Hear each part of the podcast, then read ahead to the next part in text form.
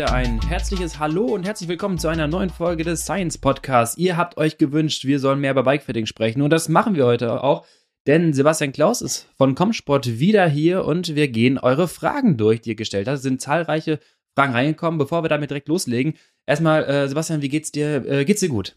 Erstmal ein warmes Hallo von mir. Sehr schön. Ich grüße dich, Lukas. Ich habe drei Cappuccino mit doppelter Espressi-Intos. Merkt man das? Nein, gar nicht. ich hatte befürchtet, ich bin ein bisschen hektisch in den Start reingegangen, aber. Äh, ja, du machst das gut, du machst das gut. Du bist gewohnt. Super. Und wir gehen rein in die Fragen. Ähm, das habe ich gelernt. Wir gehen rein. Äh, ich war letzte Woche, um ein bisschen Anekdote hier reinzubringen. Mhm. Am Anfang ist bei uns immer Talk. So bevor wir jetzt inhaltlich Please. reinsteigen, ja. äh, damit die Leute auf dem Fahrrad erstmal seicht abgeholt werden, damit mhm. jetzt nicht direkt nachdenken müssen, gibt es erstmal ein bisschen Talk. Ich war letzte Woche bei der Heute-Show. Ähm, ja, bei, bei ZDF im Studio, äh, einfach nur als Zuschauer mhm. dann hatte ich zum Geburtstag nachträglich geschenkt bekommen. Und es war interessant zu sehen, wie das funktioniert. Und auch ein Olli Welke verspricht sich mal. Und dann heißt es, äh, hörst du auf der Regie, äh, und wir gehen rein in fünf, vier und hast den Animator da vorne, ne? Und jetzt alle klatschen und dann klatschen alle und dann geht's quasi der Schnitt und dann geht's wieder auf Olli Welke und dann drei, zwei, mhm. eins und dann macht er so weiter, als hätte er sich nie versprochen. Das war interessant zu sehen. Abonniert. Fehlt hier ein bisschen, ne? Äh, definitiv. Und die 20 Lichter, die oben aufgehangen sind. Mhm. Äh, eine, ja, jemand, der so als Regie hier mitläuft und so ein Animator, der die ganze äh, Crew hier einstimmt, die, die Zuschauer, dass sie auch jetzt klatschen sollen. Das die ganzen Zuschauer. Wirklich, äh, ich würde auch demnächst mal 200 Leute. Ich, ich würde auch mal 200 Leute mal einladen, ob die sich das hier mal ge geben wollen. Na gut, so, ähm, wir wollen heute über Bikefitting etwas näher philosophieren. Wir wollen ein bisschen spezifischer werden. Wir würden ganz gerne auch ein bisschen nerdiger werden. Äh, wir lassen uns vor den nicht vorhandenen Zuschauern auch nicht abstoppen, sondern wir gehen mal richtig tief in die Thematik und wir wollen vor allem die ganzen Fragen beantworten, die äh, die Leute uns zu haben, zukommen lassen haben. Ähm, diverse Fragen reingekommen. Äh, ja, bestimmt auch, ja, irgendwann habe ich auch gesagt, okay, reicht uns. Stopp an Fragen bitte. Ähm, weil wir dann einfach auch so ein bisschen überladen wurden. Äh, bevor wir es gleich einmal machen, ähm, in der Zwischenzeit hast du äh, nach unserer letzten Fitting-Folge, wie war eigentlich das Feedback? Hast du da gehört, äh, fanden die Leute das ganz gut? Also ich habe auf Instagram einiges gelesen. Hast mhm. du, hast du direktes Feedback unserer Folge bekommen? Ja, definitiv. Ne? Erstmal äh, von Bekannten, von bestehenden Kunden und definitiv auch äh, Anfragen, Fragen letztendlich über unser Kontaktformular. Mhm. Und äh, das ist natürlich eine schöne Resonanz. Ne? Ja. Das ist, du weißt es, ich habe es ja in Vorhinein gesagt, ne? Podcast ist jetzt nicht mein Medium, in dem ich mich normalerweise ne, aufhalte. Und es ist einfach mal ganz schön zu sehen, ne, wie man Leute damit erreichen kann. Ist gut. Ne? Definitiv. Aufklärung.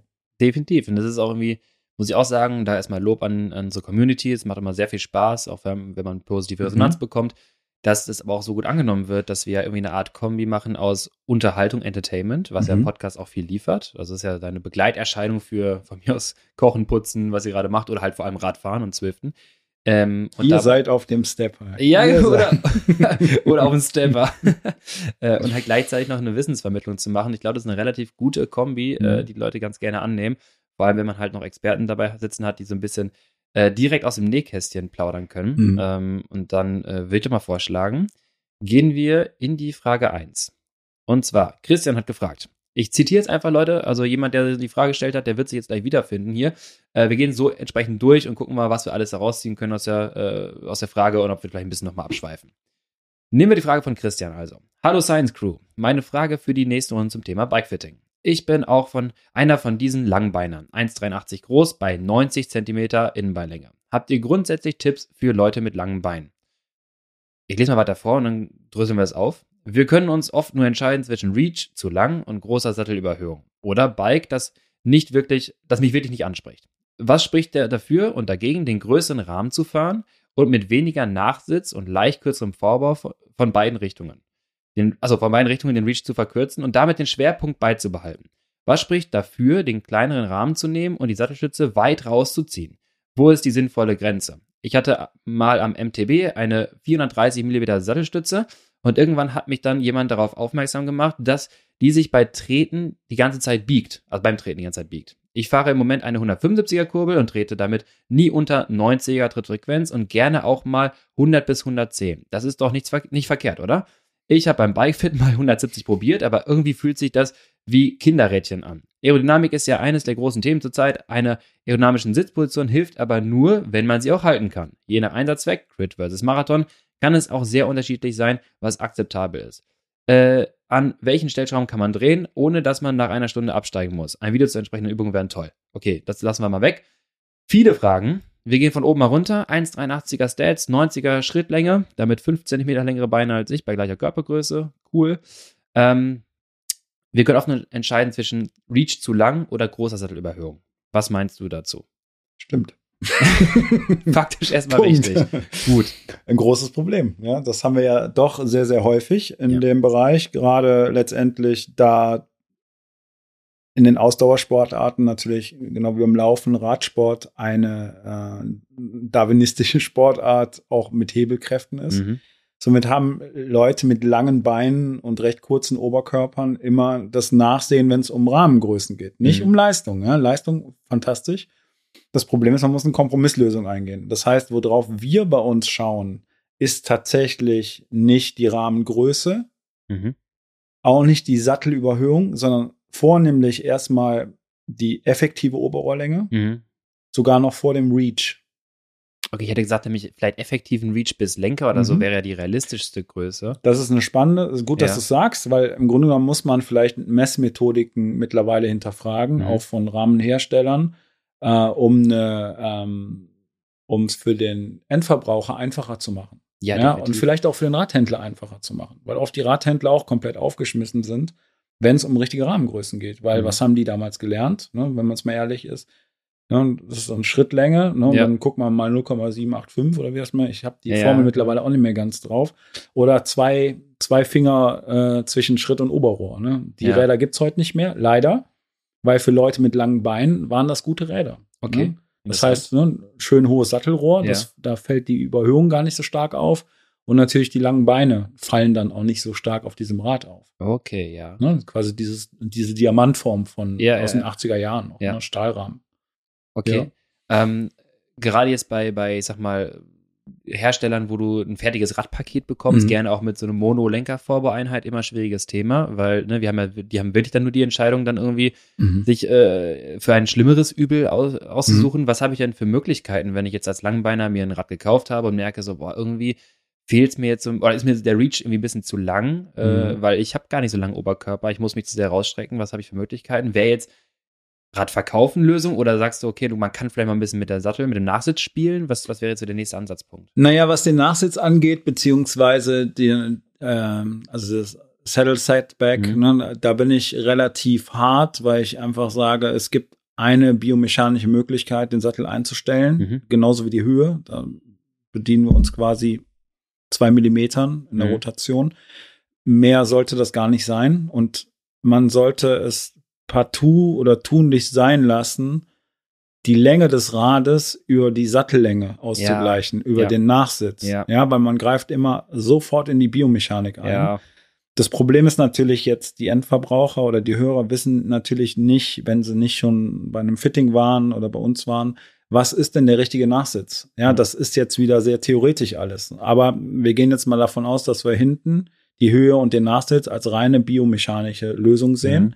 Und alles, was nach vorne hingeht, das, was du sagst, ne, mhm. Lenker, Vorbau, Mono-Einheiten, das ist die Ergonomie. Mhm. Ne? Und alles in allem wird nachher der richtige Schuh im Endeffekt, da ne, wird ein Schuh draus, wenn das zusammenpasst. Aber die Biomechanik zu beeinflussen, nur damit nachher die Länge passt, das ist das Schlimmste, was du machen kannst, aus ja, meiner ja. Sicht. Ja. Ich hatte ja auch, er hat ja letztes Mal erzählt schon, mhm. ich habe auch jahrelang die Bike-Fittings gemacht und ich habe auch immer gesagt, ich möchte, dass der Antrieb erstmal stimmt, mhm. ne, wie du schon sagst, biomechanische Lösung. Ja. Und dann lassen wir uns das für vorne einfallen. Und wenn es dann irgendwie die schlimmste, schlimm für den Kunden vielleicht die schlimmste Situation ist, dass dann sagt, okay, du brauchst eine andere Lenker-Vorbaueinheit, was ja. immer mit vielen Kosten verbunden ist, mhm. ähm, dann ist das aber halt das äh, ja, sekundäre, äh, der sekundäre Veränderungsparameter, den wir nicht äh, anpacken, nur weil die Länge da nicht stimmt. Mhm. Das merkt man vielleicht so ein bisschen, ich habe es bei mir gemerkt, wenn ich ähm, ja da was verstellt habe, eine gewisse Länge vielleicht kompensieren zu wollen, mhm. aber dann auf dem Sattel extrem irgendwie nach vorne rutsche. Weil da, da, da sitze ich halt nicht, da fahre ich halt nicht. Ja. Und wir haben da irgendwie angefangen, mir die, äh, die, die, auch teilweise den Reach zu holen, indem ich nach vorne rutsche, aber halt der Antrieb nicht mehr funktioniert. Genau. Und das große Problem ist ja letztendlich, sobald wir vorne in die Ergonomie eingreifen, was wir natürlich wollen, positiv mhm. eingreifen, mhm. ist es dann meistens so bei, wenn wir jetzt wieder zu dem Thema Langbeiner kommen, mit dem kurzen mhm. Oberkörper, haben wir das Problem, dass das Rad faktisch zu lang wird. Also das, was du sagst, ne, Lenker-Reach, ja. Lenkerrahmen-Reach. Und das Problem ist, die einzige Möglichkeit wäre in dem Fall zu überlegen, was machen wir mit der Vorbaulänge, klassisch, mhm. oder sogar den Lenker-Reach zu verkürzen, zu verlängern. Da kann man natürlich schon viel machen. Das Problem ist nur, sobald wir den Vorbau verkürzen, ja. greifen wir aktiv in das Lenkverhalten ein. Ah, ja, ja. Und natürlich ist das ab einer gewissen Länge. Gehen wir jetzt mal bei 1,83 davon aus, der bewegt sich irgendwo in einem 56er Rahmenbereich, von mhm. mir aus auch ein 54er Rahmen, je nach Hersteller. Oder 55er haben wir auch einige ja, Hersteller, ne? Gibt's auch noch. Ähm, haben wir dann nachher das Problem, dass halt ähm, statt einem 110er oder 120 Millimeter Vorbau für den Race-Bereich oder für den Hobby-Bereich 110, 100 Millimeter Vorbau, 90er oder 80 Millimeter Vorbau verbaut wird. Und da kann ich ja jetzt mal relativ äh, offen sprechen. Das sieht einmal richtig scheiße aus. Ne? so das darf man. Ja, das, sieht, das passt halt einfach ja. optisch überhaupt nicht. Ja. Und man hat ja auch als Käufer, als Käuferin definitiv ein, ein gewisses ähm, ästhetisches äh, Empfinden für das Rad, ja. Und die Räder, die man von mir aus aus Instagram und sonstiges kennt, sind halt genau so, wie man es gerne haben würde. Ja. Ne? Das heißt, geslammt, ne? vorne keine Spacer mehr drin, immer schön tief und möglichst mhm. lange Vorbauten da drauf. Und unabhängig von äh, ästhetischen Anspruch äh, ist es natürlich auch Fahrverhalten in, in der Kurve, also sagen wir mal langgezogene, schnelle Kurven die fährt man lieber mit ein bisschen längeren Vorbau, finde ich. Dann hast du halt, äh, du hast weniger Mikrojustierungen innerhalb deines Lenkverhaltens, was bei diesen Geschwindigkeiten, du sollst ja eh nicht den Lenker einschlagen, weil es ja noch ein bisschen angenehmer ist, weil du hast eine gewisse Stabilität. Ähm, das machst du einmal. das machst du im, im schlimmsten Fall einmal. Äh, so ein Gravelbike mit irgendwie so einem 70er oder 60er Stupsvorbau mhm. teilweise, da kann man es vielleicht noch eher verstehen, wenn du halt eine starke Lenkeinwirkung im Wald, wenn du rechts-links fahren mhm. möchtest, dann ist ein 140er Vorbau auch wieder schwierig. Aber gerade auf der Straße brauchst du jetzt keinen 80er Vorbau für ein entsprechendes Linkverhalten. Das ist dann. Nee, es ist halt auch einfach nicht im Sinne des Erfinders. Ne? Ja. Bei, einem, bei einem Lenkwinkel um die 73 Grad oder 72,5 Grad, was so ne, 73 ist recht Standard. Ähm, das, gehört das, musst du, das musst du jetzt allen erklären. Also es geht ja um den Winkel vorne im Steuerrohr, das heißt, wie stark die Gabel im Grunde genommen nach vorne gebogen ist, zusammen mit dem Vorlauf der Gabel, dem Fork Rake. Ne? Ja. Dadurch also wir, anders, wir schauen von der Seite auf das Fahrrad. Jetzt erklär's nochmal. Wir schauen von der Seite auf das Fahrrad ja. und wir sehen, dass das Vorderrad und die Achse des Vorderrades ja. vor dem Rahmen steht. Ja, das meistens. Meistens, genau, meistens muss man sagen. Und ähm, im besten Falle passt dieses Verhältnis eins zu eins zu der Rahmenkonstruktion und mhm. zum Lenkervorbau. Mhm. Das ist aber immer abhängig vom Radtyp und vom Rahmenhersteller ja. ne, und von vielen anderen Strukturen im Rad auch. Aber deswegen sage ich ja ganz, ganz bewusst, dass die Hersteller eine gewisse Vorbaulänge im Kopf haben, mhm. wenn sie dieses Rad konstruieren für die einzelnen Rahmengrößen. Ja. ja. Und das sollte man im besten Falle auch nicht unterbieten überbieten nach vorne hin. Ja, das sehen wir ja ständig bei allen möglichen Profirädern. Ja, ja. Womit wir, glaube ich, ja schon bei der nächsten Frage wären. Muss ich gleich nochmal schauen. Ich hab, muss gleich nochmal reinlesen. Aber ja. ähm, das heißt, der kürzere Vorbau wird dafür sorgen, dass dein Lenker quasi zur, ne, wenn ich runterschaue, zur mhm. Achse auf dem Vorderrad, wir gucken von oben drauf, ja. meinetwegen, steht zu weit zurück mein Lenkverhalten wird dann stark agiler vielleicht. Und wenn ich jetzt im Wiegetritt fahre, dann eier ich auch gerne so ein bisschen hin und her. Ich schlacker so ein bisschen. Ja. Habe ich das gut zusammengefasst? genau richtig. Ne? Im okay. Grunde genommen liegt dann der, irgendwann liegt der Lenker mhm. in seiner Basis quasi, ja. wenn du von oben wieder drauf schaust, ja. hinter der Vorderradnabe. Genau. Ne? Und das ist natürlich fürs Lenkverhalten nicht das, was wir haben wollen. Ja. Ne? Es gibt, beim Gravelrad funktioniert das, weil wir andere Winkelstrukturen haben. Ja. Beim Mountainbike auch. Ja.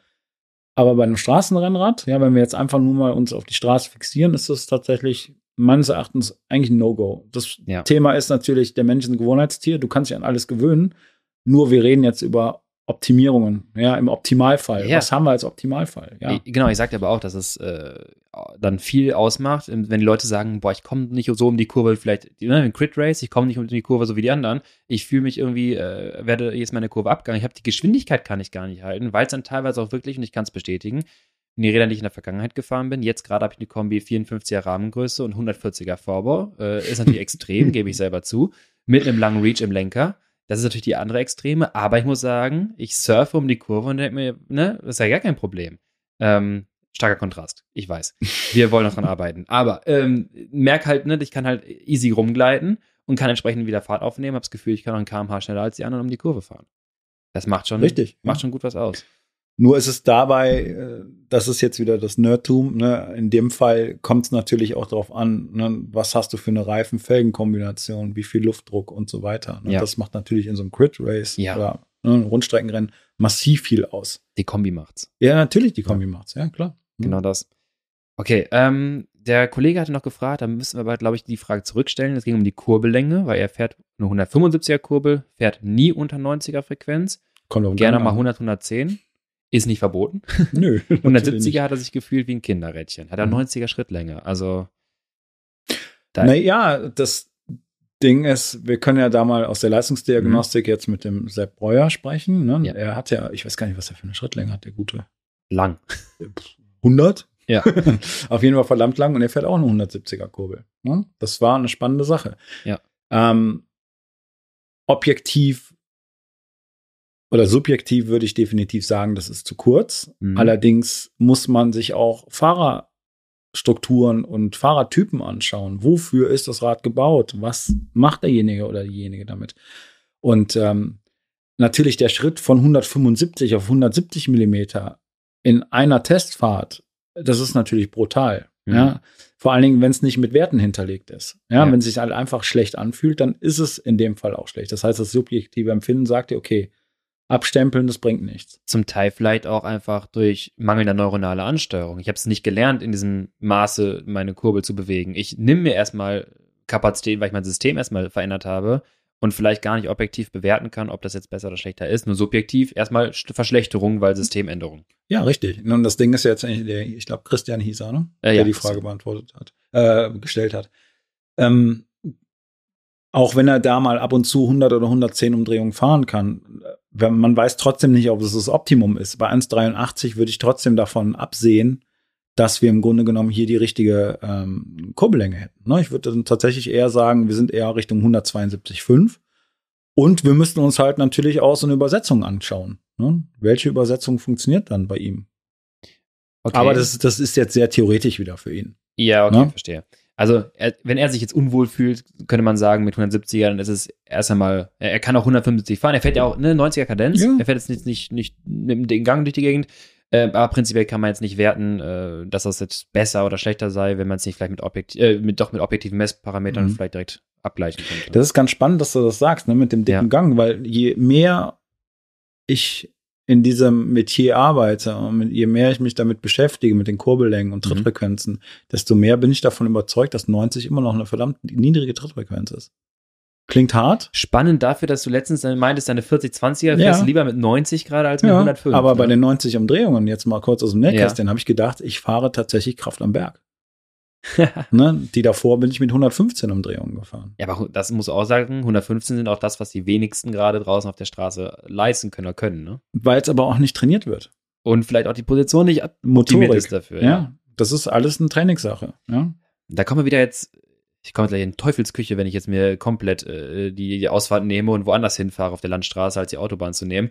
Ähm, ich glaube, man versteht, was ich meine. Yep. Äh, ich merke es bei mir innerhalb der, des Ermüdungszustands, von mir aus in der Woche oder auch einer Trainingseinheit, ähm, wenn ich frisch bin, Mhm. super erholte Beine, habe ich das Gefühl, auch neuronal kann ich ansteuern, dass ich bis 400 Watt auch mit einer 110er fahren kann. Mhm. Irgendwann, habe ich selber letztes Mal auch schon gesagt, dann fängt man an, irgendwann in so, ein, äh, so eine Abwärtsspirale sich reinzuarbeiten, weil man anfängt, diese hohen Leistungen nur noch mit Drehmoment erzeugen zu können, weil ich es auch gar nicht äh, neuronal hinbekomme, die Geschwindigkeit aufrechtzuerhalten, die es bräuchte für meine 400 Watt.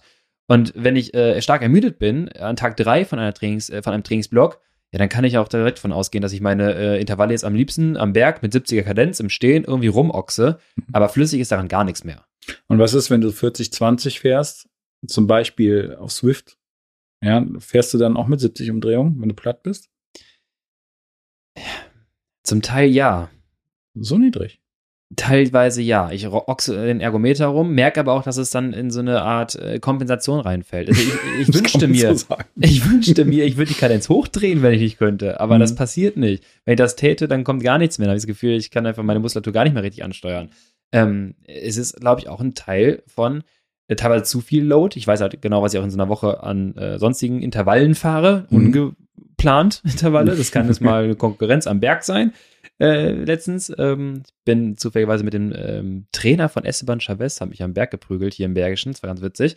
Da musste ich natürlich gegenhalten. Oder natürlich, äh, wenn ich mich durch Köln irgendwie kämpfe und denke so, ah, nächste Ampel schaffst du noch und dann sprinte ich nochmal los und habe einfach Welle. 17, ja. ja. 17 Antritte Aachener, die dann irgendwie so ein halbes äh, Intermittent Lactal Clearance Training ausarten. Dann ist dann auch relativ rasch irgendwie die Ermüdung innerhalb eines Trainingsblocks da. Mhm. Ähm, aber sonst, wenn ich mich dran halten würde, würde ich auch merken, ich habe es nämlich zum Beispiel gestern gemerkt, dass ich erholt sehr entspannt eine hohe Kadenz fahren kann mit meiner neuen Position. Das macht mega Bock.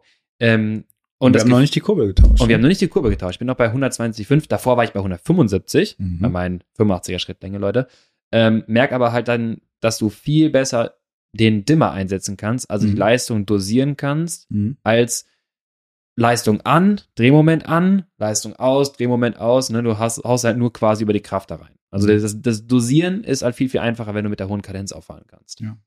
Also auch, um das jetzt hier nicht falsch verstehen zu wollen, ja, also längere Kurbeln machen durchaus Sinn, wenn der Fahrertyp derjenige ist, ja, und die Beinlänge dazu passt. Nur, man muss halt sagen, im Hobby- und äh, fortgeschrittenen Amateurbereich sind kürzere Kurbeln zumeist zumindest effizienter. Im Mountainbike-Bereich weiß man das schon sehr, sehr lange. Mhm. Ja, das ist schon ein Riesenthema. Ähm, das war auch zu Zeiten von Jan Ulrich und Lance Armstrong ne, ein Riesenthema. Heute kann man es halt biomechanisch äh, ja. ähm, erklären, ne, dass Armstrong halt einfach viel mehr Hintergrundwissen zu dem Ganzen hatte und einfach brutal mit Kadenzen gefahren ist. Was hatte Ulrich für eine ich glaube 175 oder 180 nee, 180 war da. Also wirklich schon. Ja, da war mehr als 150. Also aus heutiger Sicht ne, müsste man sagen, kein Wunder. Langer Hebel. Äh, ja, genau. Langer gut. Hebel, viel Kraft. Genau das. Und ich habe irgendwann in so einem Lance Armstrong Buch, ich weiß nicht mehr yeah. welches war, hat er nämlich darüber erzählt oder geschrieben, dass es halt, er hatte die Kurbellänge angepasst und die Trittfrequenz, weil er es beim Mountainbikern gesehen hat. War ganz ah, ja. spannend. Ne? Ja, und so ist er auch gefahren. Das ist ja, ja, ja. Okay, wir, wir müssen aufpassen, dass wir jetzt hier die Frage ja, abarbeiten. Ja. Schieß los. ähm, ich muss ja selber mich jetzt äh, ermahnen, dass ich jetzt mhm. nicht abdrifte. Okay, der, äh, kein Name. Okay, kein Name. Gut. Äh, hi, interessanter Podcast zum Thema Bikefitting. Frage dazu. Gerne auch für die nächste Folge mit Sepp. Ich glaube, das ist hiermit gemeint. Ich ja, fühle mich, mich ja, ich fühle mich auf meinem Rennrad sehr wohl. Nirgendwo Schmerzen oder Taubheit, außer im rechten Fuß. Der Schmerz manchmal nach der Tour oder nach dem Workout im Mittelfuß eher außen. Was ich bisher festgestellt habe, ist, dass es auf jeden Fall variiert, wie fest ich, also variiert, wie fest ich die Schuhe drehe. Klammer auf, Shimano RC7, aktuelles Modell in der breiten Ausführung. Je lockerer die Schuhe sind, desto eher fühlt es sich gut an. Ich hatte vorher Physikschuhe, welche eher schmaler sind, und da war das Problem noch größer. Bereits während der Fahrt spüre ich, ob es hinterher unangenehm wird. Ist teilweise so schlimm, dass das Auftreten mit dem, mit, der betroffenen, mit dem betroffenen Fuß für ein paar Minuten richtig wehtut. Glieds sind so identisch eingestellt, wie es nur geht. Vielen Dank und keep up the great work. Ja, ich sag mal, äh, Hot Foot Effekt, also der hat, der, kommt. Hot Foot.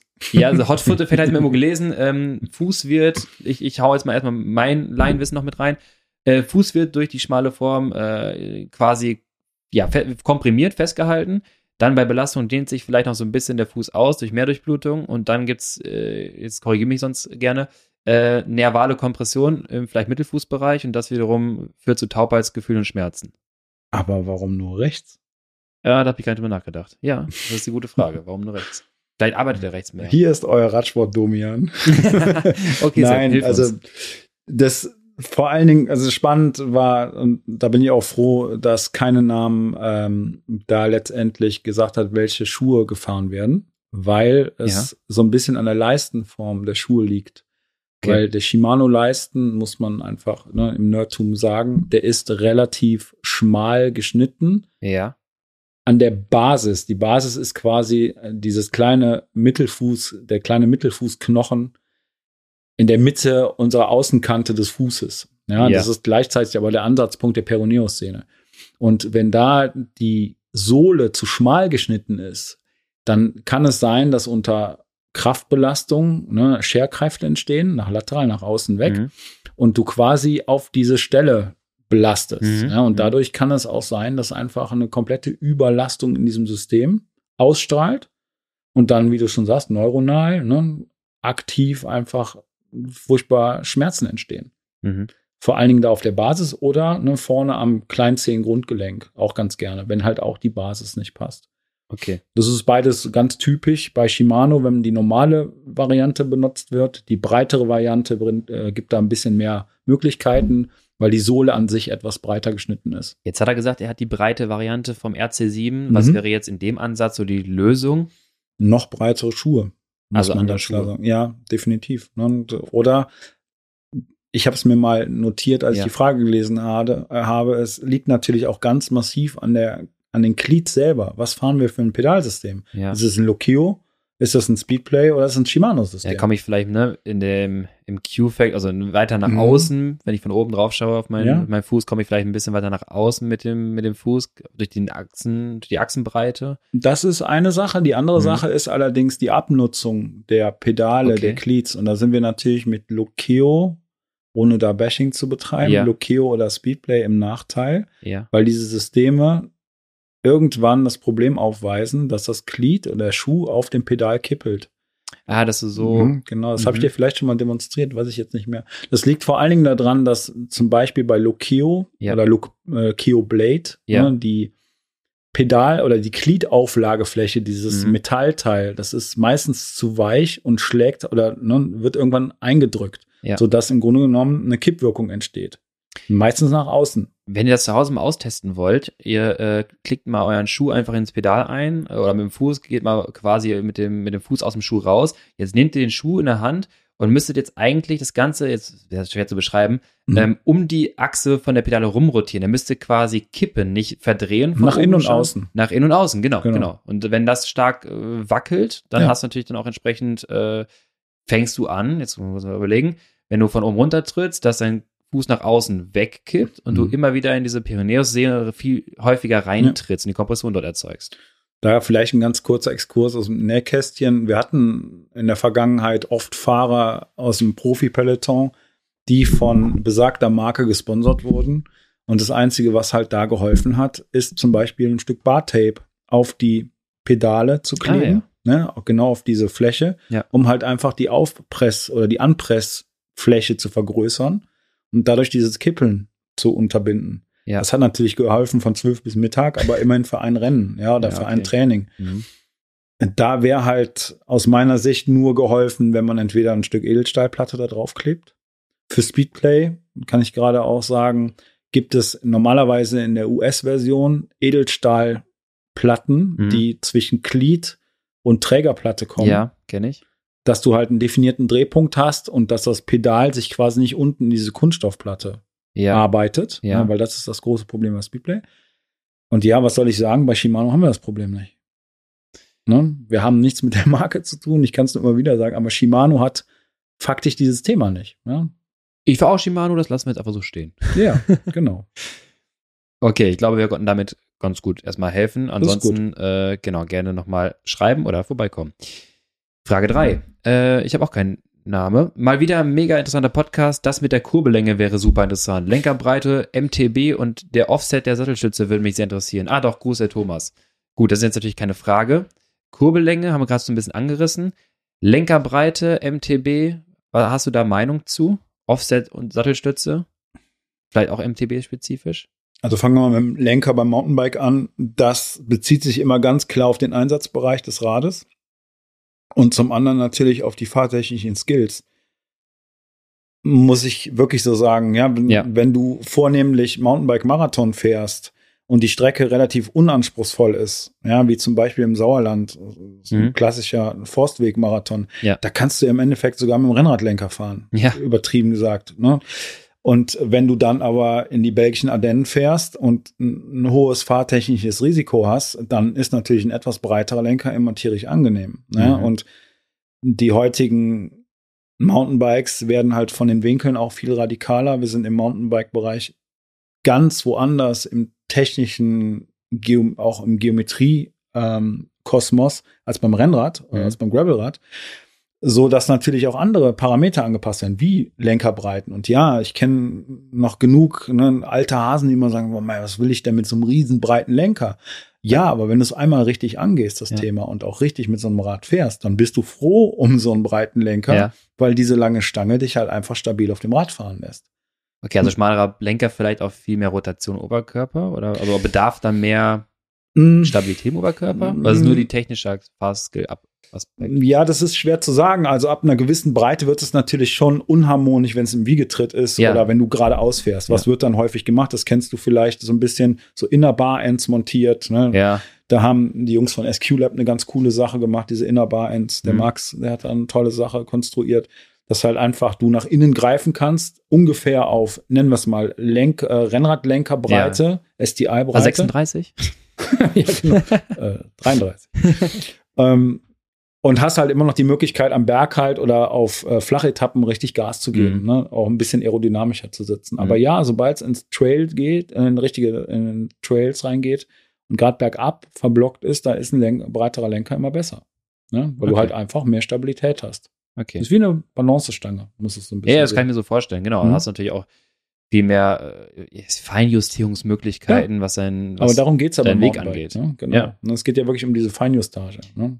Also quasi das Gegenteil von meinem Crit-Szenario äh, exactly. die Kurve. Genau. Ähm, Sattelstütze MTB bzw. Äh, Offset, Nachsitz von, von, ja, von Sätteln beim Radfahren, wieder stark individuell abhängig, oder?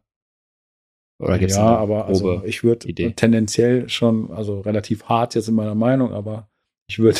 Du bist ja immer Zero Offset. ja, ja, ne? ich bin immer Zero Offset. Ja, das stimmt. Ähm, beim Mountainbike, also wenn wir jetzt wieder aufs mhm. Mountainbike gehen, dann brauchen wir vielleicht nicht unbedingt immer diese, diese hartnäckige Meinung, weil aber auch die Winkel, die Sitzwinkel mhm. steiler werden, immer steiler werden. Okay. Ja, wir sind ja. beim Mountainbike mittlerweile bei 75, 76 Grad. Ja. Im Cross Country, aber auch äh, im Enduro- und Mountainbike-Bereich, da sind wir schon bei 78 Grad teilweise. Wobei die Räder auch für ganz andere Sachen konstruiert sind. Die halten nur für berghoch oder nur bergunter. Mhm. Ne? Dementsprechend kann man auch relativ, relativ radikal sitzen. Beim Cross-Country, Marathonbereich sehe ich das schon eher äh, den Einsatzbereich ähnlich wie beim Rennrad oder Gravelrad. Ja, also auch für lange Strecken, ne? mhm. ne? also möglichst effizient. Und dann frage ich mich schon, warum gehen die Hersteller der Rennrad, die großen Rennradhersteller nicht hin und schauen sich doch da mal ab, was sie zumindest im Mountainbike-Bereich machen. Weil, da kommen wir wieder ganz stark in Diskussion, Sitz, ja, Rohrwinkel beim Rennrad. Ja, ja, ja, das ist für mich die wichtigste, also mit mhm. einer der wichtigsten, grundlegendsten Fragen, die auch hochinteressant ist und ich immer wieder frage, warum? Warum okay, zur Hölle? Jetzt sind wir gerade bei dem Thema, sorry, äh, ich will die Ausfahrt nicht nehmen, aber wir müssen jetzt nee. einmal kurz die Kurve schlagen. Bitte. Was würdest du denn wünschen gerade? Also mal nur grob, jetzt nicht äh, ausdifferenziert, wie ein Rahmen, das ist ein Beispiel Sitzrohrwinkel gerade. Mhm. Ähm, was, hättest, was würdest du gerne anders machen? Was würde man sich denn aus dem Mountainbikesport im Rennrad, im Radsport, Rennrad äh, abschauen? in der Rahmengeometrie? Also so ein, so ein bisschen, um das mal so vorweg zu ein bisschen passiert ja gerade. Ja, also man merkt halt schon, ähm, dass die konservative Käuferschaft nicht verprellt werden will. Ja. Ne, das muss man immer dazu sagen. So werden ja auch die Konzepte gestellt.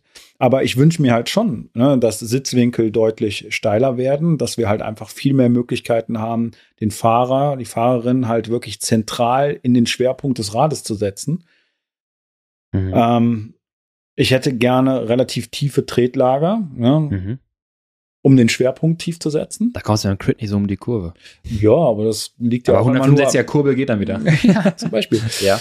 Man kann das ja auch ne, ähm, sportartspezifisch aufbauen. Ne? Das ja, ist okay, vielleicht, ja. also, ne, dass nicht unbedingt jedes ähm, Endurance-Rad oder jedes ja. normale Sportrennrad äh, unbedingt für Crit Races ist. Ne? Ja. Okay, früher, aber, aber früher hat man in den 90er Jahren ja. ganz kurz nur äh, 26 Zoll Laufräder gebaut und super hohe Tretlager. Ja. Mhm. Also ja. Aber jetzt muss mir ganz kurz helfen. Ich wollte eigentlich dich nicht unterbrechen. Äh, Tretlager willst du tiefer haben? Und was noch und warum? Also tieferes Tretlager, mhm. ganz einfach, um den Schwerpunkt des Fahrers ne, in das Rad reinzubringen. Mhm. Also schwerer ne, in die Mitte des Rades zu ja. setzen, um letztendlich das Handling zu verbessern. Ja. Steilere Sitzwinkel, um die biomechanische Effizienz zu verbessern. Ja. Vor allen Dingen auch am Berg ja. oder beim schnellen Fahren. Vorne die Lenkwinkel meines Erachtens dürften flacher sein. Flacher, okay. Und der Radstand an sich dürfte sich etwas vergrößern. Das ist ja, genau entgegengesetzt zu dem, was du jetzt mit deinem Crit-Bike ja, im genau Kopf das. hast. Aber man muss halt immer. Du hast einen Chopper gerade gemalt. Ja, ja, du bist halt vielleicht zu drastisch. ja, okay. Aber es geht ja, es geht ja eher darum, dass man überlegt, für wen sind diese Räder. Mhm. Ja, und auch, sagen wir mal, bei Nehmen wir erstmal Rundfahrten. Ja, bestes mhm. Beispiel so ein Tour de France, oder was ja wirklich jeder kennt. So eine Tour de France. So eine Tour de France. da ist es ja tatsächlich so, wann haben die überhaupt das Thema, dass die in irgendeiner Weise schnell zickzack um die Kurven fahren müssen? Nie. Ja. Und dann sind wir mal Ja. ehrlich, nie. Also, was brauchen sie? Ein schnelles Rad, was vor allen Dingen unter der Länge läuft Ja. und bergab halt brutal fährt. Ja. Was bringt uns bergab? Sicherheit, tiefes Tretlager, langer Radstand. Länge läuft. Ganz einfach. Okay. Das ist ja relativ einfach. Ne? Das ist einfach nur Schwerpunkt wieder im Ja, Rad, ja, tief ja. gelegt. Ne? Da wieder abschauen. Ne? Im Mountainbikesport, Räder werden länger, flacher. Dropper Seat Post. Ja, Dropper, Seatpost. Aber haben wir gesehen, es geht ja auch ohne, ne? Ja. wenn die Skills passen. Ja. Also, hey, ne?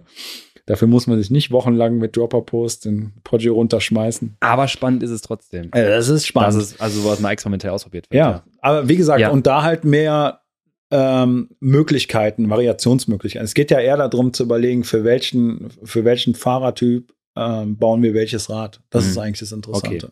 Dass man es vielleicht so genau perspektivisch macht. Genau. Okay, wir haben, glaube ich, wieder Thema Fuß. Nächste Frage. Ja. Und zwar, die Nina möchte wissen. Bikefitting. Hallöchen, ich habe eine Frage zur Folge mit Klaus. Du bist anscheinend Klaus. Jetzt bin ich klar. Sebastian Klaus, nochmal kurz zur Erinnerung. Ich habe eine Beinlängenverkürzung um 1,5 Zentimeter und trage im Alltag orthopädische Einlegesohlen. Mehrere Orthopäden und Schuhmacher haben mir gesagt, dass der Ausgleich im Radschuh mittels Sohle hinfällig ist, weil man ja einfach über den Fuß und dessen Streckung die Länge ausgleichen könne. Des Weiteren meinte der Orthopäde, dass Einlegesohlen auch nicht nötig wären, die Radschuhsohlen wären eh hart und der Fuß hat Halt. Mich hat das ziemlich irritiert und verunsichert, weil ich dachte, Sohlen können durchaus mehr Stabilität geben. Das mit dem Längenausgleich hingegen kann ich nachvollziehen. Ich habe früher den Unterschied mit Sohlen auch im Radschuh ausgeglichen, aber das hat nicht viel gebracht, gefühlt. Und ist unpraktisch, weil man bei dem einen Schuh dann immer herausrutscht. Jetzt bin ich verwirrt und unsicher, ob nicht Sohlen doch wesentlich besser wären. Zu Klaus, zum Fitting zu gehen und ist leider recht unpraktisch, aufgrund der Entfernung anscheinend. Okay, äh, einen Erfahrungsbericht habe ich noch. Ich hatte mal so eine Erhöhung unter dem Glied, um die Differenz auszugleichen. Das funktioniert nur in der Theorie gut. Praktisch steht man dann wie auf einem umgekehrten Absatzschuh und kann null laufen. Selbst stehen ist schon blöd. Wenn man davon ausgeht, dass man mal immer zwischendurch einen Kaffee, eine Kaffeepause macht oder auf Klo gehen muss oder einen Reifen flicken, dann geht das alles. äh, Vielleicht könnt, also dann geht das alles. Vielleicht könnt ihr die Fragen auch beantworten, würde mich freuen. Schöne Woche noch. Oha, Oh. du hast gerade sehr viel äh, Hände über den Kopf geschlagen. Habe ich? Nein, Das siehst du mal. kaum auf. Also, erste Frage, die zu beantworten ist. Ist es tatsächlich 1,5 Ist Zentimeter. Beinlängendifferenz? Ich frage das wirklich sehr provokant, weil ich vor kurzem einen Orthopäden, einen praktizierenden Orthopäden da hatte, der meinte, dass er zwei Zentimeter Beinlängendifferenz hat. Hopp. Es ist nachher rausgekommen, er hat im Grunde genommen nur einen leichten Beckenschiefstand von zwei Millimetern, dafür aber eine etwas stärkere Beckenverwringung, sodass ihm rechts der Psoas, der Hüftbeuger, Mhm. zugegangen ist. 1,5 Zentimeter Beinlängendifferenz bedeuten im Grunde genommen, dass du permanent Schmerzen haben müsstest. Ja, ja, Und wenn du permanent Schmerzen hast, müssen diese unbedingt ausgeglichen werden. ja. Ja, egal wie. Ich lasse das jetzt mal so dahingestellt. Ja, Man kann super viel ausgleichen. Ja? Egal in welcher Form. Unter die Cleats oder unter die Schuhe was zu bauen, das halte ich für den größten Nonsens, weil einfach der Abstand zur Pedalachse von unserem gedachten Drehpunkt, nämlich dem Großzehengrundgelenk, wenn wir es mal so wollen, oder dem Mittelfuß, komplett wegkommt. Mhm. Also muss man halt überlegen, wie arbeitet der Fuß in sich geschlossen, ja, als dreidimensionales Modell und muss halt da stützen, wo das System eventuell wegbrechen würde. Mhm. Da sind wir beim Thema Spiraldynamik. Ganz spannend. Eine Orthopädie-Technik, ne, eine orthopädische Technik, wo Faszien gegeneinander verdreht werden und Strukturen gegeneinander verdreht.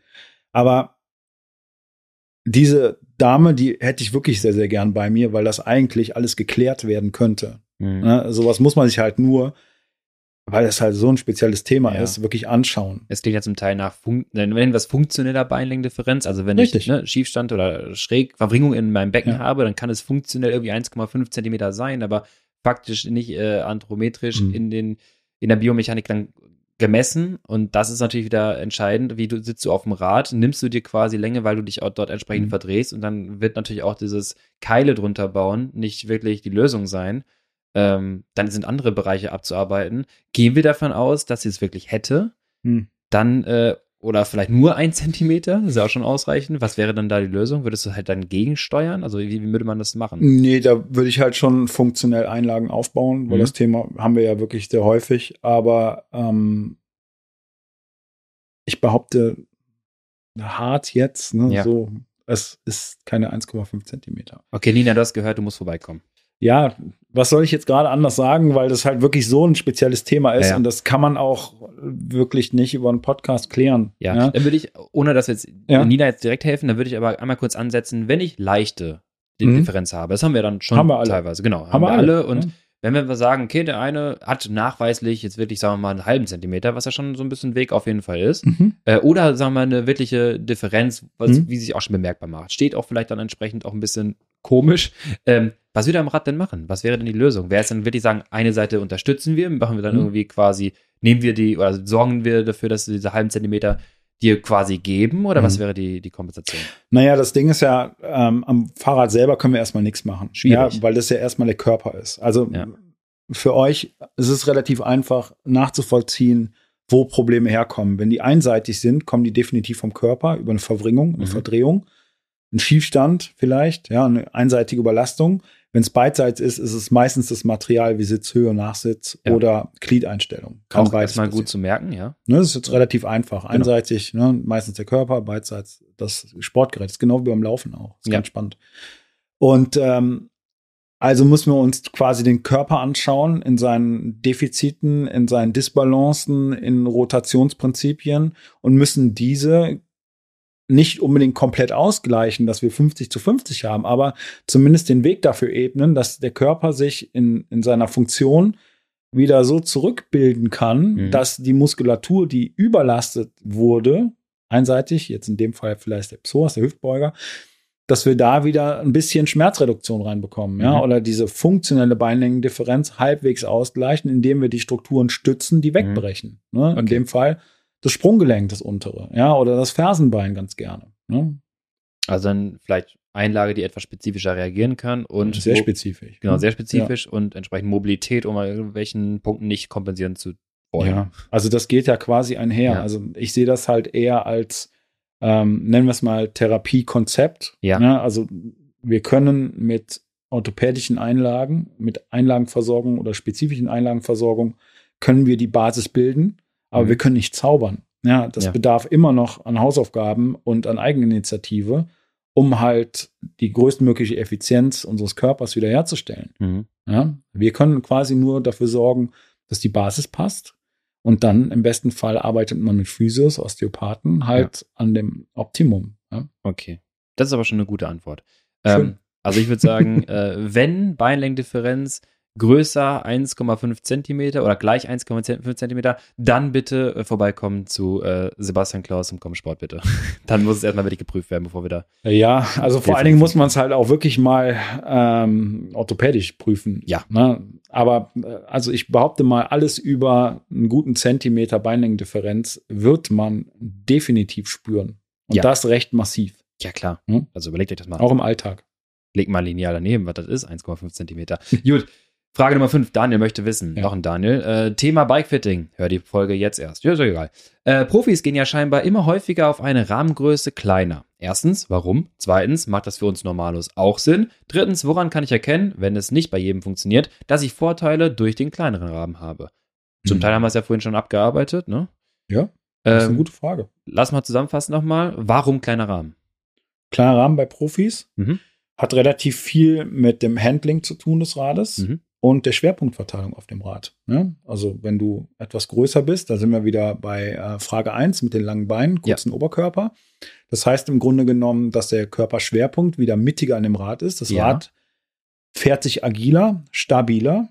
Ne? In dem Fall äh, erstmal agiler, stabiler, vor allen Dingen dann durch eine etwas längere Vorbaulänge. Genau. Ne? Das Kleiner Rahmen, größere Genau. Anbauteile, also Richtig. äh, Vorbau. Ich denke, da gibt es halt ein paar spannende Beispiele im Profi-Peloton. Ne? Unser bestes Beispiel ist da Nils Pollitt, ne? weil er einfach ne, Ja. so ein bisschen prä präsent ist hier in Köln. Und ähm, der hat ja einfach furchtbar lange Beine Ja. ne? und einen sehr, sehr kurzen Oberkörper, hat dafür massiv viel Überhöhung.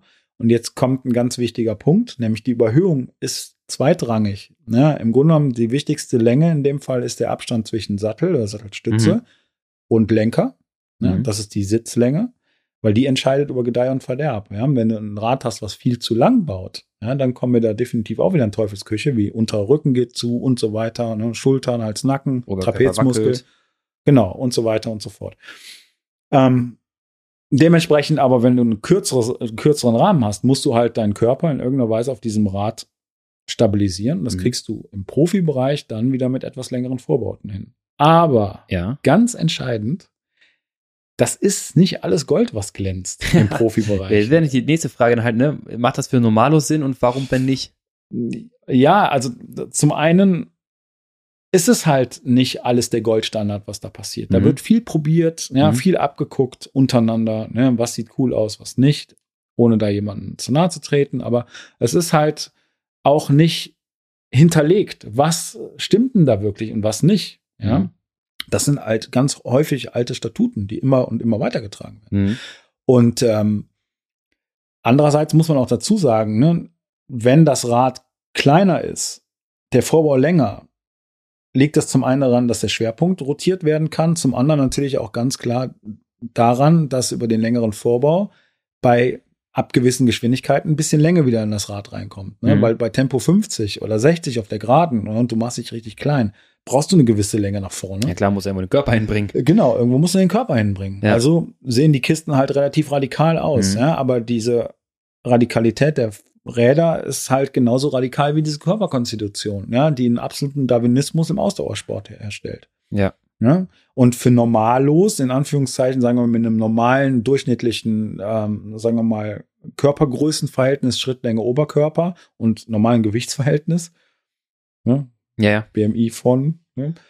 ähm, sind die Räder, die heutzutage auf dem Markt zur Verfügung stehen, alle optimal. Ja, wir sind im Jahr 2023, das darf man nicht vergessen. Also wir ja. haben das Wissen über ein Optimum ist schon da. Ja, man muss halt immer noch anpassen. Und dann haben wir natürlich Abweichungen nach oben, unten. Schrittlänge, Oberkörperlänge und so weiter und so fort. Würde ich, wenn ich zwischen zwei Rahmen stehe, mich eher für Tendenz zu groß oder Tendenz zu klein entscheiden dann? Ja, das liegt am Rahmenhersteller. Es gibt Rahmenhersteller, die immer noch äh, über die Schrittlänge ja, okay, aber wenn ich jetzt so die Wahl hätte, ich wüsste, würde einordnen, ja, irgendwie, na, ich habe jetzt vielleicht 56, 54, gehe ich dann eher auf die 54 oder auf die 56? Naja, du gehst auf die 54. Ja. und ich muss sagen, und das erkläre ich jetzt ganz kurz, ja. äh, von 56 auf 54, ich bin auch mega happy, weil ich dadurch mein alteres, älteres Rad, was ich hatte, 56, eine große äh, Steuerrohr, äh, lange Steuerrohr und mein äh, tiefster Vorbau, meine tiefste Vorbaueinstellung, selbst mit gewinkeltem Vorbau, fühlte ich mich immer noch viel zu hoch vorne, was dazu führte, dass wenn ich mit meinen kurzen Beinen hinten auf einer normalen Antriebssitzhöhe sitze, dass es hinten erstmal läuft, äh, gefühlt vorne wie auf einem Hollandrad sitze, was dann dazu führt, dass ich nur noch mit dem Hüftbeuger das Bein nach oben ziehe und mich uneffizient zusammenknubbel. Und wenn ich jetzt vorne mich auf den Lenker fallen lasse, habe ich das Gefühl, ich kriege endlich mal die Power drauf. Jetzt mal mit dem Thema der Norm, ne? Also ja, was ja. ist, was ist normal, was, ne, was gleich, was äh, rutscht davon ab? Nein, alles völlig richtig. Ne? Das mhm. ist ja auch Einsatzbereich und einsatzspezifisch. Ja. Und ähm, man muss aber jetzt einfach mal von Leuten ausgehen, die anfangen mit dem Sport und ähm, vielleicht das aber auch schon ein paar Jahre machen. Ähm, generell würde ich sagen, normalerweise, wenn man wirklich zwischen zwei Rahmengrößen steht, kann man ohne Bedenken eher die etwas kleinere nehmen. Okay. Ja weil einfach die Länge, die schiere Sitzlänge verkürzt wird. Ja. Ne? Und da kann man, finde ich, auch ein bisschen teilweise ein bisschen mehr variieren. Ja, durchaus, natürlich. Kannst du noch kompensieren. Okay, wir müssen die weiteren Fragen ja, machen, bitte, denn bitte. Tinker möchte wissen, ich fahre mich auf der Rolle auf der linken Seite wund. Draußen habe ich schon festgestellt, dass das linke Bein nach innen tendiert. Das linke Bein ist bei mir das längere. Gleichzeitig scheine ich auf dem Sattel eher auf der rechten Seite zu sitzen. Was könnte ich ausprobieren? Da frage ich als allererstes nach, wer hat gesagt, dass das linke Bein das längere ist? Also das klingt Problematik, ja. ja. Also es klingt alles danach, dass das linke Bein funktionell kürzer ist und mhm. wir eine Beckenverbringung nach rechts haben. Das heißt, der Psoas rechts geht zu, der Hüftbeuger, ne, wir haben eine Instabilität. Linkes Bein ist funktionell kürzer, mhm. ne, das Sprunggelenk bricht nach innen, das Knie folgt, das Becken folgt, wir haben dann eine Instabilität, ne, einen Beckenschiefstand. Genau, Tinker, wenn du mal auf deinen Sattel schaust von hinten, also du gehst hinter dein Rad, schaust quasi im Profil über deinen Sattel, wirst du auch wahrscheinlich sehen, dass der Sattel auf der linken Seite abgeneigt ist. Mhm. Und daran erkennt man wunderbar, ob wir eine funktionelle Beinlängendifferenz oder einen leichten Beckenschiefstand haben. Dann haben wir darüber die, genau, Beckenschiefstand, die Kompensation entsprechend auf der linken Seite, die dann äh, mhm. äh, mit dem Knie nach innen wandern und mhm. dann eine Schubberstelle irgendwo wahrscheinlich dann äh, innerhalb der Hose anhaut. Ja. Okay. Gut, da haben wir das schon mal beobachtet. Eine Guck mal auf dein, Schupperstelle. ja, sehr fährt sich wund, hat sie gesagt. Äh, schau mal auf den Sattel. Äh, entsprechend da müsste man auch da wieder einen Experten zu Rate ziehen, weil wenn Mhm. du das feststellst, dann musst du auf jeden Fall mal externes draufschauen lassen. Das äh, kannst du nicht mal eben so beheben. Aber da wären wir ja auch bei Ja. dem Thema von der anatomischen Beinlängendifferenz oder ne, von der Beinlängendifferenz Genau. 1,5 Zentimeter. Das ist im Endeffekt genau das Gleiche. Ne? Man muss in den Strukturen da arbeiten, die wegbrechen Ja, genau. und genau. aufbauen. Ne? Genau, und differenzieren zwischen anthropometrischer und vielleicht funktioneller Beinlängendifferenz. Ja. Frage Nummer 7. Timon, macht es Sinn, auf jedem Bike einen eigenen Schuh zu fahren und nicht zum Beispiel denselben Schuh auf dem Gravelbike und auf dem Rennrad zu fahren? Oder ist die Fußposition auch bei unterschiedlichen Rahmengeometrien gleich, wenn die verschiedenen Bikes richtig gefittet sind? Timon, es macht immer Sinn, verschiedene Schuhe zu fahren. Allein aus Stilgründen. die weißen Roadschuhe auf der Genau, Straße. Genau. Ich habe ja äh, unbedingt die weißen auf dem Gravel fahren wollen, Mhm. weil einfach optisch, ich sag mal, es war am Regnen bei dem Gravelrennen, äh, entsprechend habe ich die Konsequenz dafür gespürt. Ja. Die sind nie wieder weiß geworden. Aber egal, erzähl mal. Außer. Also im Endeffekt, es, es kommt natürlich so ein bisschen auf das Pedalsystem an, ne? dass Ja. letztendlich auf dem, auf dem Roadbike natürlich ein größeres Pedalsystem fährt, was nur einerseits einklicken kann. Auf dem Gravel- und Mountainbike fährst du halt eins mit im besten Fall zwei äh, Klicksystemen, Ja. also SPD oder ähm, Crankbuzzer oder sonstiges, HT. Und ähm, dementsprechend hast du natürlich eine andere Einstellung, einen anderen Schuh. Ja, und beim Mountainbike-System ist man eigentlich oder wir sind der Meinung, dass du ein bis zwei Millimeter insgesamt höher sitzt als beim Road-System. Allerdings kommt es auch auf den Schuh, auf das Pedalsystem in sich an. Ja, Mhm. also das ist wirklich im Millimeterbereich vom Fitting her selber sollte es halt im Endeffekt im Anschluss immer die gleiche Höhe haben, natürlich. Ja. Und jetzt, warte ganz kurz, jetzt Mhm. äh, steinigt mich von mir aus. Ähm, ich fahre auf dem Gravel auch Road-Pedalen. das ist kein Ähm, Steinigen. Okay, Kommt gut. auf die Strecke an. genau das. Und äh, Training fahre ich sowieso eher trockene, schnelle Stre Schotterstraßen und so. Ich brauche jetzt nicht durch Mhm. Matsch watern, auch das geht ja noch zu einem gewissen Bereich. Ähm, allein die Tatsache, Gravelbike versus Straßenbike äh, mit demselben Pedal Pedalsystem, soll ich da irgendwas ändern? Schuhpositionsmäßig? Eigentlich doch nicht, oder? Nee, gar nicht. Das hat ja nichts mit dem Pedalsystem zu tun, mit deinem Körper. Das Einzige, was ich vielleicht halt merke, ist, dass ich halt häufiger aus einer langsameren Geschwindigkeit hier antrete. Gravel Mhm. hast du ja dann eher, sag mal, durch den Wald, rechts, links, Mhm. leicht bergauf oder so, auch bei Rennen. Äh, Das heißt, vielleicht mal temporär ein bisschen mehr Drehmoment erzeuge, aus einer langsamen Geschwindigkeit, äh, etwas dicken Gang vielleicht. Und dann rutsche ich ganz gerne mal irgendwie auf dem, Pedal, auf dem Sattel nach vorne, weil ich halt merke, ich merke automatisch, ich rutsche vor meine Pedale, damit ich so ein bisschen nach hinten austreten kann, weil wahrscheinlich gluteale Aktivität ein bisschen hochsteuer oder so. Ähm, macht jetzt prinzipiell keinen Unterschied, dass die Schuhe danach einzustellen, oder? Oder doch? Nein, nein, nein, gar nicht. Ja. Also die Schuhe stellen wir, oder die Cleats stellen wir ja unter den Fuß ein und nicht unter den Schuh. So fairerweise muss man es ja sagen. Also es hat ja, Ich habe ja einen Gravelfuß. Nein, Spaß. ja genau. Ich habe Mountainbike-Fuß. Ähm, nein, es, es kommt ja wirklich darauf an, ähm, wie das System in sich geschlossen ist. Und du hast ja vollkommen recht. Ich bin ja auch ganz deiner Meinung, dass man auch im Mountainbike sogar, also im Rennrad und vielleicht sogar auf dem Mountainbike-System Mhm. ein ähnliches System wie auf der Straße fahren könnte. Ja, es, es fehlt da nur momentan noch an Möglichkeiten. Ja, ja, okay. Also so ein zweifaches SPD-SL-System. Technische wäre Lösung, ja, genau. Ja, ja, stimmt. Da hätten auch die meisten Leute beim Crit-Start am Anfang nicht so Probleme einzuklicken. Das kann man üben. Klick, klick, Das klick, kann man klick, üben. klick, klick. Alle weg. Nein, klick, klick. Okay, also an sich, Frage kurz beantwortet, nein, du brauchst keine andere, anderen Schuhe. Äh, oder andere, andere, groß andere Gliedposition, äh, es sei denn, äh, ja, also eigentlich, wenn die, wenn die, sag mal, ähnlich eingestellt sind, äh, ihr versteht, was ich meine. Nein, eigentlich schon gleich eingestellt. Ja, genau Schon das. richtig. Okay, für die nächste Bikefitting-Folge, Gliedposition, haben wir gerade schon. Einfach die biomechanische Erklärung, warum er die Glieds so einstellt, wie er sie einstellt und warum nicht so weit wie möglich nach hinten, äh, was sich eigentlich immer am besten anfühlt. Also dieses, ne, ich komme dem Fuß vor das Pedal und stampfe einfach nur so runter. Warum stellst du die Glieds erstmal so ein, wie du sie einstellst und warum nicht maximal zurück? Also das ist ja auch erstmal eine relativ elitäre Meinung, dass man sagt, Cleats komplett zurück und das fühlt sich am besten an. Das Ne? ist aber eigentlich auch mal nur dann, wenn du, sagen wir mal, eine Kadenz von 70 fährst, nur bei Drehmoment arbeitest und den dicken Gang rumkraft. Und der Drückst. Sattel halt drei Zentimeter zu tief ist. Ja, okay, gut. Muss man halt dazu sagen. Ne? Ja. Das ist im Triathlon-Bereich wird das häufig gemacht. Auch im Zeitfahrbereich aus Ja. aerodynamischen Gründen, wo ich die Hände über dem Kopf zusammenschlage, weil die Sattelposition seiner Biomechanik tiefer zu stellen, nur dass die Aerodynamik besser wird. Wow. Da sind wir bei dem Frage Nummer ah, eins. Ja, ne? ja, ja, ja. Also, aber das Thema ist im Grunde genommen, es, äh, wir stellen die Glieds ja immer nur unter die Fußstruktur ein. Und dadurch, dass wir alle rechts und links unterschiedliche Fußstrukturen haben, rechts und links unterschiedliche Füße, sei es in der Länge, sei es in der Breite, sind auch rechts und links die Glieds nicht gleich. Ne? Mhm. Das darf man ja auch nicht vergessen. Also wenn, wenn wir das machen, muss es halt so sein, dass im Grunde genommen das Glied genau unterm Vorfuß steht. Mhm. Ja? Und zwar in der Mitte des Vorfußes. Ja? Und da kann man eigentlich eine goldene Regel, also was eine Gold, aber einfach als Standardregel nehmen, man nimmt das Großzehen-Grundgelenk. Ihr nehmt jetzt alle mal eure Füße in die Hand genau. und guckt, tastet mal eure Füße ab. Medial, Dafür zieht also ihr die innen. Socken aus und schaut euch an, dass auf der Innenseite habt ihr so einen etwas dickeren Hubbel, das quasi das Großzehen-Grundgelenk des großen Cs ist. Also, ja. Ne, also ne, da ist so ein, so ein, dickes Gelenk. Und dann gehen wir einfach hin und rutschen dann ungefähr 10 Millimeter dahinter.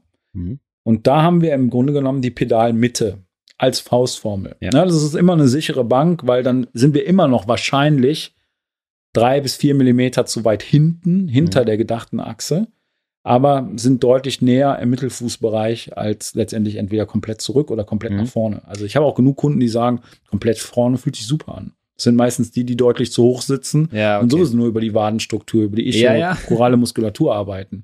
Also die hintere Muskelkette. Ja. Und wichtig dabei ist halt einfach zu sagen, die stärksten Muskeln im Radsport sind halt immer noch ne, Gluteus Maximus, also der Arsch, und der Quadrizeps vorne. Ja? Und die Wade und der Bizeps sind als erstes mal Stabilisatoren des Systems. Mhm für einen Vortrieb aber erstmal relativ unrelevant. Ne? Neigen nur ganz gerne mal zur Verkürzung.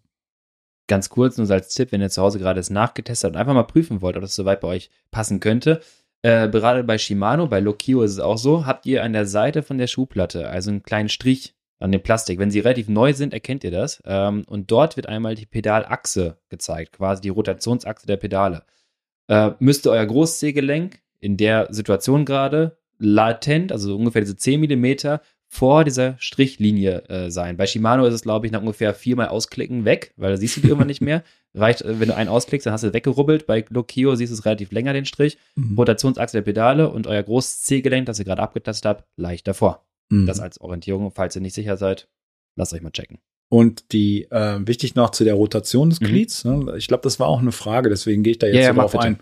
Ähm, die Rotation des Glieds, die stellen wir im Grunde genommen die, die Spitze des Glieds genau in der, zum Verlauf der Spitze des Schuhs. Ja, und so haben wir im Grunde genommen diese fünf bis sieben Grad Neutralstellung. Das heißt, wenn ihr eingeklickt seid auf dem Pedal, dann steht der Vorfuß neutral gerade und der Rückfuß rotiert so ganz, ganz leicht nach innen mhm. zur Kurbel hin. Ja. ja. Das ist aber die Neutralstellung, wenn ihr euch jetzt mal quasi barfuß hinstellt, ne, dann werdet ihr sehen, Neutralstellung ist immer so leicht Ferse, leicht nach innen, Vorfuß ganz leicht nach außen. Und das darf auch variieren auf der einen und auf der anderen Seite, ganz wichtig. Ja, definitiv. Wenn ihr aber die ganze Kurbel abgeschabt habt und das Shimano Ultegra nicht zu lesen ist, kann sein, dass es vielleicht ein bisschen zu weit äh, Oder steht. ihr habt einen starken Knickfuß. und dann auch da wäre der Experte auf jeden Fall zur Rate zu ziehen. Mhm. Okay, nächste Frage. Äh, hallo und vielen Dank für die Podcast-Folge über Bikesfitting. Gut, äh, zwei Fragen an euch. Sitzhöhe und Nachsitz. Gibt es da ein Perfekt? Und wenn ja, wovon hängt es ab? Äh, lese, was, ließe sich das über eine Formel dann errechnen, beziehungsweise wenn man, wenn nein, von welchen Faktoren macht man es abhängig, wenn es im Fitting unabhängig von der Lenkerposition, Oberkörperposition gesehen wird? Ja, ich glaube, einige Sachen haben wir schon angesprochen. Ja, also es gibt ein Perfekt und zwar, wenn das Becken komplett stabil ist und das auch bei hohen Trittfrequenzen. Ja, also dass der Oberkörper keine Haltemuskulatur oder keine Halteposition einnehmen muss, ähm, keine unnötige Sauerstoff, ähm, äh, kein unnötiger Sauerstoff verschwendet wird, um ja. zu stabilisieren und dass die Beine halt frei arbeiten können in ihrer biomechanischen Funktion. Und äh, vom Oberkörper aus gesehen ist es jetzt relativ extrem gesehen, weil das natürlich das Gesamtkonzept des Fahrrades beinhaltet. Ja, weil, ja. also wir gehen jetzt erstmal von der Biomechanik aus. Da muss halt dieses System der Muskulatur frei arbeiten können. Und vom Oberkörper aus gesehen hat es natürlich viel mit Ergonomie und Länge und Überhöhung zu tun. Was ja. aber Fahrer komplett fahrradtypisch oder abhängig ist. Ja, das ist so ein bisschen das, was wir vorhin schon sagten, was wir jetzt zusammenfassen. Ähm, Antrieb am Anfang entscheidend. Also ich gucke mir an, wie mhm. läuft es quasi in der Hüfte, wie läuft es in den Beinen, auf dem Pedal. Also quasi werde ich mir so einen halb, halb aufgeschnittenen Menschen von der Seite betrachtet, gucke ich nur hüftabwärts gerade. Erstmal soll das stimmen. Mhm. Dann passe ich entsprechend nach vorne die Länge an. Und dann kann es natürlich sein, dass eine zu lange Position dafür wieder sorgt, dass meine Hüfte wieder rotiert oder eine äh, zu tiefe Position mhm. dafür sorgt, dass ich wieder ansatzweitig im Rücken kompensiere und dann wieder meinen Antrieb verändere. Mhm. Äh, so gesehen, wie du schon sagtest, erstmal Biomechanik, dann vorne anpassen, aber so, dass quasi Biomechanik nicht äh, negativ beeinflusst wird. Mhm. Ähm, man kann es vielleicht auch nochmal anders zusammenfassen. Wir haben ja auf dem Rad drei stabile Ebenen. Ja, mhm. das ist das Pedal-Schuhsystem. Ja. Dann muss natürlich der Fuß in sich stabil stehen. Das ist das erste System. Das zweite ist quasi Sattel und das Becken, ne, dass mhm. das eine Einheit bildet. Das heißt keine Rotation, auch keine künstliche Rotation über, über flexible Sättel oder sowas. Ja. Und das dritte wäre halt definitiv Lenkervorbau als ergonomisches Konzept, wo quasi die Hände den Oberkörper stützen, ja. die Arme den Oberkörper stützen oder auch stabilisieren. Ja, weil dafür sind die auch da, die Arme. Ne? Die können ruhig stabilisieren. Ja, definitiv. Ne? Nicht, dass man alles, alle Stabilität aus dem Becken holt. Ne? Es gibt so komische Übungen, dass man sich quasi so nach vorne gebeugt, ohne Hände quasi auf dem Rad stabilisiert. Das sehe ich immer mal wieder. Es ist meistens so ab ähm, Jahrgang 80 abwärts ne? sind diese Übungen bekannt. sind wir auch schon etwas äh, aktueller. Und damit einhergehend Zweiter Teil der Frage. Ich mhm. bin aktuell dabei, eigene Rahmen zu bauen und kenne meine Koordinaten aus einem Fitting. Wenn ich eine gefittete Position habe, aber dann ein anderes Fahrrad habe, zum Beispiel Rennrad, Gravelbike und Adventure Gravelbike, sollte dann meine Position von Sattel und Lenker immer exakt gleich sein oder rotiert man die Punkte, das sich bildende Dreieck, je nach Einsatzzweck um den Tretlagermittelpunkt, aggressiveres Rennrad mit mehr Druck auf den Pedalen, mehr nach vorne und rotiert Reiserad etwas nach hinten, rotiert da weniger stützender Druck auf den Pedalen und weniger Last auf den Händen. Das ja, war ein Satz. Ja. Also, ähm, also nein. Erstmal, genau, erstmal Position also anders. Also nein. nein. Also die Position, da, da, natürlich ändert sie sich, aber das ist halt zu äh, trivial. Aber mhm. das Ding ist, alle drei Radgattungen haben so völlig andere ähm, Einsatzzwecke. Ja, Einsatzzwecke, aber auch andere Geometrien. Ja, ja das ist, es fängt mit dem Radstand an. Es geht über die Kettenstrebenlänge, das BB-Offset, also Tretlager-Offset, Sitzwinkel, Lenkwinkel, Baba. Also eins nach dem anderen, alles ändert sich. Mhm. Und dann muss man natürlich schauen, dass dieses biomechanische System, also die Sitzhöhe und Nachsitz, der sollte natürlich möglichst gleich bleiben, ja, weil das ist natürlich das, was den Vortrieb erzeugt.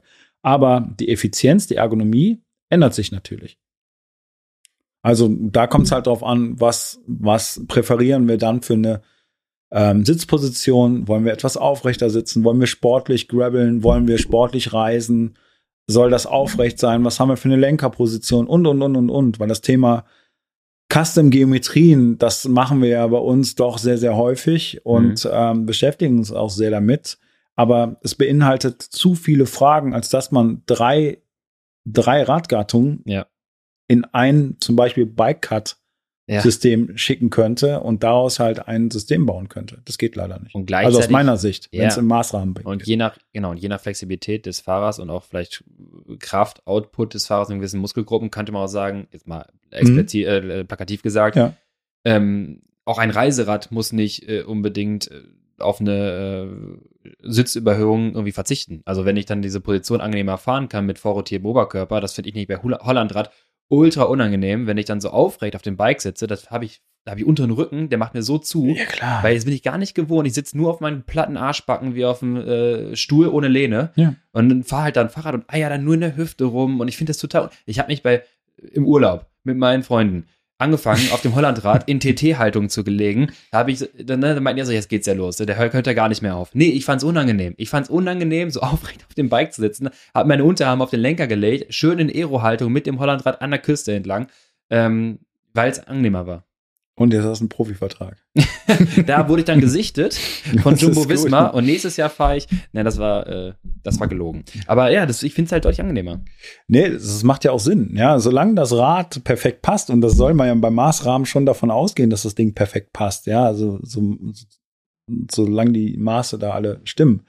Ähm, da hat man auch kein Problem mit Überhöhung. Ne? Wir hatten ja eben ganz so lapidar mal nebenbei gesagt, ne? je tiefer quasi, je mehr Überhöhung das Rad hat, desto kürzer muss der Sattel sein. Mhm. Irgendwie passt es ja ganz schön, ne? weil es hat natürlich alles was mit Beckenrotation zu tun und Überhöhung, Lenker, ne? Sattelüberhöhung und natürlich die Länge, die dadurch resultiert. Also nochmal davon ausgehend, im Grunde genommen würde ich alles hinterfragen und alles vielleicht sogar noch mal äh, ändern in den Custom-Geometrien. Okay, auf jeden Fall sehr, sehr spannend. Ähm, nächste Frage. Äh, hi Lennart, hi Lukas. Äh, er meint, glaube ich, Sepp diesmal. Eine Frage zum Thema Bikefitting. Ist es problematisch, verschiedene Kurbelarmlängen an verschiedenen Rädern zu fahren, wenn man mehr als ein Fahrrad besitzt? Äh, kann der finanzielle Aufwand sonst recht hoch werden? Achso, wenn man feststellt, dass eine andere, die bisher, die bisher gefahrene Kurbelarm sich besser anfühlt und für einen effizienteren Tritt sorgt. Ist es also übergangsweise okay, verschiedene Kurbellängen zu fahren? Einfach aus finanziellen äh, Situationen, dass ich jetzt nicht ständig neue Kurbel kaufen kann. Also die Entscheidung will ich dir nicht abnehmen. aus unserer Sicht natürlich. Wie viel, ist, wie viel ist die Effizienz denn wert? Äh, genau. Also aus, aus unserer Sicht ist es natürlich relativ einfach, ja, weil es gibt die eine Effizienz und wenn die klar ist, ja, dass die kürzere Kurbel deutlich effizienter ist, ja, dann, was sollen wir dazu sagen? Als Fachleute, ne, als Experten ja. in dem Fall der finanzielle Aufwand, natürlich ist er da, aber wenn man sich die ganze Zeit bei jedem Training und jeder Ausfahrt die Frage stellt, ne, könnte ich denn jetzt besser fahren und das andere ist ja effizienter, gut, dann kann man sich damit auch quälen und überlegen, okay. Du, ich kann es aus meiner Erfahrung auch sagen. Ich bin sehr lange 175er Kurbel auf einem Bike gefahren, äh, einfach weil ich äh, aus organisatorischen Gründen, aus mehreren Faktoren einfach jetzt nicht direkt eine Kurbel ändern wollen konnte. Ja ich bin, ich weiß nicht, wie häufig im letzten Jahr mit der Kurbel in den Kurven aufgesetzt. War gar nicht so geil mit einer 175er Kurbel im Crit-Rennen. ähm, und ich muss sagen, es fühlte sich auch wirklich Banane an. Also, ähm, ja, das, man kann es verstehen. Vielleicht die Möglichkeit, das habe ich häufig auch anderen Leuten ja gesagt, vielleicht hast du ja die Möglichkeit, wenn man technisch ein bisschen versiert ist, einen Kumpel zu fragen, falls er jetzt die gängigen Kurbeln hat, ne, so eine Shimano Ultegra äh, 170er oder so oder 172,5 kurze Fragen, kann ich mal ausleihen für eine Fahrt? Ich baue das eben oben, kriegst du demnächst wieder. Ich teste es mal eben aus. Das wäre schon mal eine Möglichkeit. Das wäre super, klar. Allerdings, ne, wenn man die ähm, Kurbellänge tauscht, dann tauscht man auch, äh, dann ändert man natürlich auch die Sattelhöhe, den Definitiv. Nachsitz und so weiter und so fort. Dann, das ja? ist multifaktoriell, das stimmt. Richtig, multifaktoriell. Okay, neue Frage. Ähm, Thema Bikefitting. Okay, gut. Äh, Achso, wir haben ja gesagt, wir sollten Thema Bikefitting schreiben. Deswegen ist mal sehr gut, dass die Leute Thema Bikefitting am Anfang geschrieben haben. Das möchte ich auch lobend ansprechen. Wenn man nicht aus der Nähe von Köln kommt, macht es Sinn für das Bikefitting durch ganz Deutschland zu gondeln ja. Äh, bei erneuter Einstellung müsste ich jedes Mal wieder die ganze Strecke fahren. Würde gerne bei mir in Leipzig einen kompetenten Bikefitter suchen. Woran erkenne ich einen guten Bikefitter? Gibt es vielleicht Kriterien bei der Suche? Equipment, Lizenzen? Und woran merke ich während des Fits, ob ich gerade jemanden erwischt habe, der Ahnung hat, beziehungsweise keine Ahnung hat? Der Grüße, äh, Grüße der Philipp. Ja, Philipp, was soll ich da sagen? Das ist eigentlich gesunder Menschenverstand. Also ich, ich würde sagen, kompetenten Bikefitter findet man dann, wenn Comsport davor steht. Oh, das ist sehr plakativ. Äh. Nein, das, das, das, da ist natürlich auch ein großes Vertrauensverhältnis. Das Problem ist bei Bikefitting, ja, ähm, du hast ja keinerlei Normen, da kann ja jeder machen, ja. was er möchte. Ja? Das ist auch und kein geschützter Begriff. Es ist kein geschützter Begriff und äh, äh, jeder Otto-Normalverbraucher kann sich letztendlich auch relativ teure Gerätschaften kaufen. Meiner Meinung nach ist es mittlerweile so, ähm, je mehr Gerätschaften du brauchst, um ähm, zu analysieren, desto weniger Erfahrung ist da und desto weniger Know-how über das Gesamtkonstrukt. Das soll jetzt gar nicht so plakativ klingen. Es ist halt einfach das Gleiche bei guten Ärzten, ja, das, ja. oder bei guten Physios. Ja, das ist in, von der Gattung her relativ ähnlich, weil es um den Körper geht. Und man muss einen Körper relativ einfach durch Palpation und Betrachtung anschauen können, vor allen Dingen durch Zuhören. Ne? Ja. du mir, das hatten wir beide ja auch schon. Und das finde ich immer wieder spannend, ne? einfach mal zuzuhören, wo gibt es Probleme, was kann man ändern und vor allen Dingen Lösungsvorschläge, ja. die nicht immer daraus resultieren, mhm. dass man jetzt viel Geld in die Hand nimmt, sondern schauen, was ist möglich am eigenen Rad und am eigenen Körper. Ähm, ich kann aus meiner Erfahrung sagen, wir hatten ja auch sag mal, diverse ähm, mich, ja, ähm, äh, Tools, die uns dabei helfen sollten oder beim Bikefitting auch helfen mhm. sollten, das Ganze zu interpretieren. Wir haben es damals mit viel mit Motion Capturing mhm. gearbeitet, mhm. also Markern be äh, bekleben, die sehr sensitiv, sehr genau messen können. Und da ist aber natürlich auch, und das ist auch bewusst das System und der Hersteller auch gesagt, wir geben keine äh, Lösungsvorschläge, wir, wir geben auch keine Bewertung. Es ist deine eigene Interpretation gefragt. Du musst überlegen, okay, ich habe ein gewisses äh, Bewegung, Bewegungsmuster im Kopf oder gewisse Probleme, die der Patient oder der Kunde mir gerade mitteilt. Ich möchte das irgendwie bearbeiten. Komme ich in diese richtige Richtung? Die Gadgets sorgen eigentlich nur dafür, vielleicht messbar zu machen, was ich vielleicht vorher, auf was ich vorher angenommen habe. Zum mhm. ersten Mal auch die Effekte sehr sensitiv messbar zu machen. Und ich kann dir genauso sagen aus dem Coaching, äh, natürlich orientieren wir uns an sportwissenschaftlichen Studien. Wir orientieren uns an Markern, äh, mhm. sei es Herzfrequenz, sei es Leistung, sei es Sauerstoffaufnahme.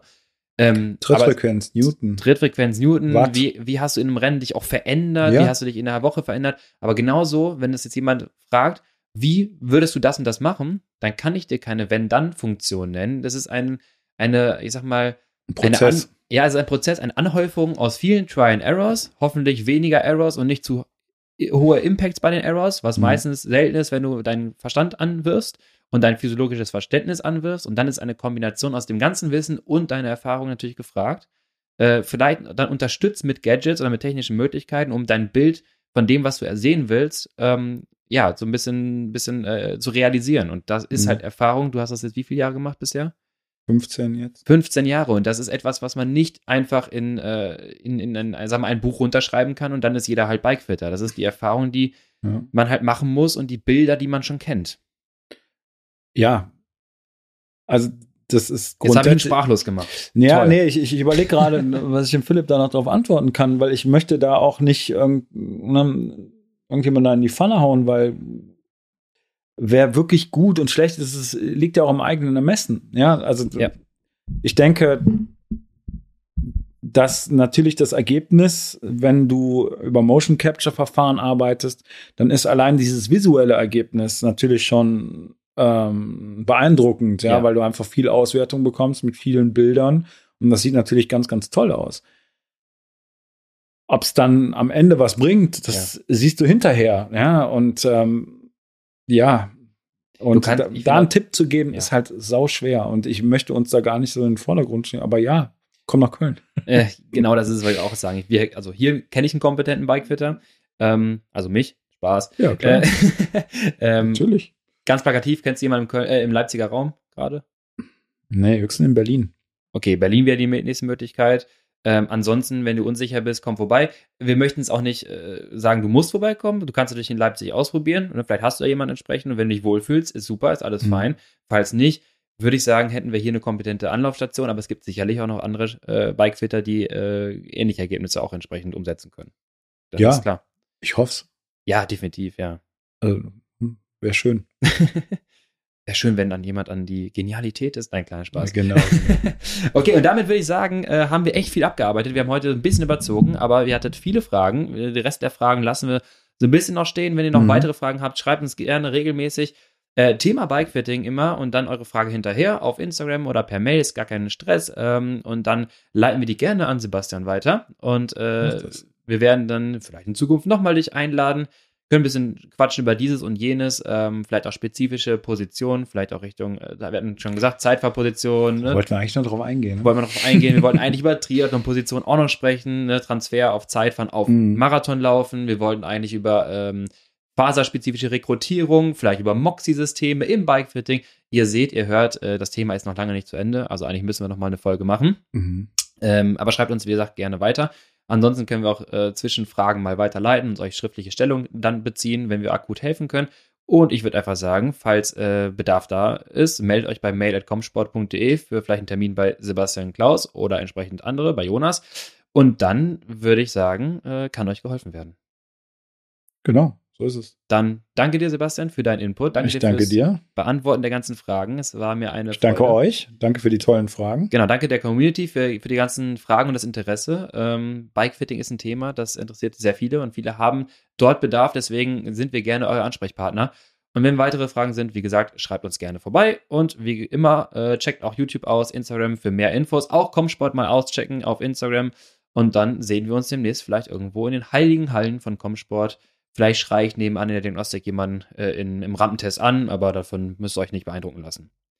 Okay, dann wünsche ich dir noch einen schönen Tag. Ich wünsche dir auch noch einen guten Tag. Und bis bald. Viel Spaß beim Zähne trainieren. Tschüss. Ciao.